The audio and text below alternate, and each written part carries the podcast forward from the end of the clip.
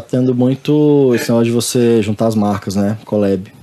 É, uma, uma marca interessante que tem feito muito isso aqui é a Vai Bem. Até McDonald's faz isso também, né? Às vezes o sorvete de som de valsa.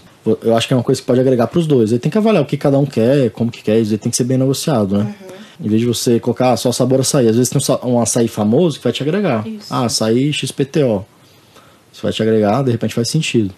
Tem que ver também custo, porque às vezes também esse que tem marca tem mais, às vezes um valor mais caro, sei lá, provável, né? Não tô falando que, que vai ter sempre, mas pode ser que tenha. Mas eu acho que faz muito sentido. E faz-se isso como é um contrato entre as partes? Você faz um acordo, aí você pode chamar um advogado. Acho, uh, o advogado ele vai colocar no papel que vocês estão combinando verbalmente. Então, uhum.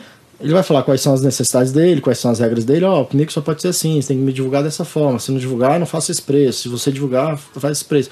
Então, você vai fazer essas, essas negociações, anotar no papel, chamar o advogado e ele vai colocar isso no papel. Ah, durante seis meses você pode explorar minha marca. Ah, não, não pode, só durante dois meses, entendeu? Ah, não, pode, sei lá, um ano. Essas coisas são combinadas, aí são questões negociais. Uhum.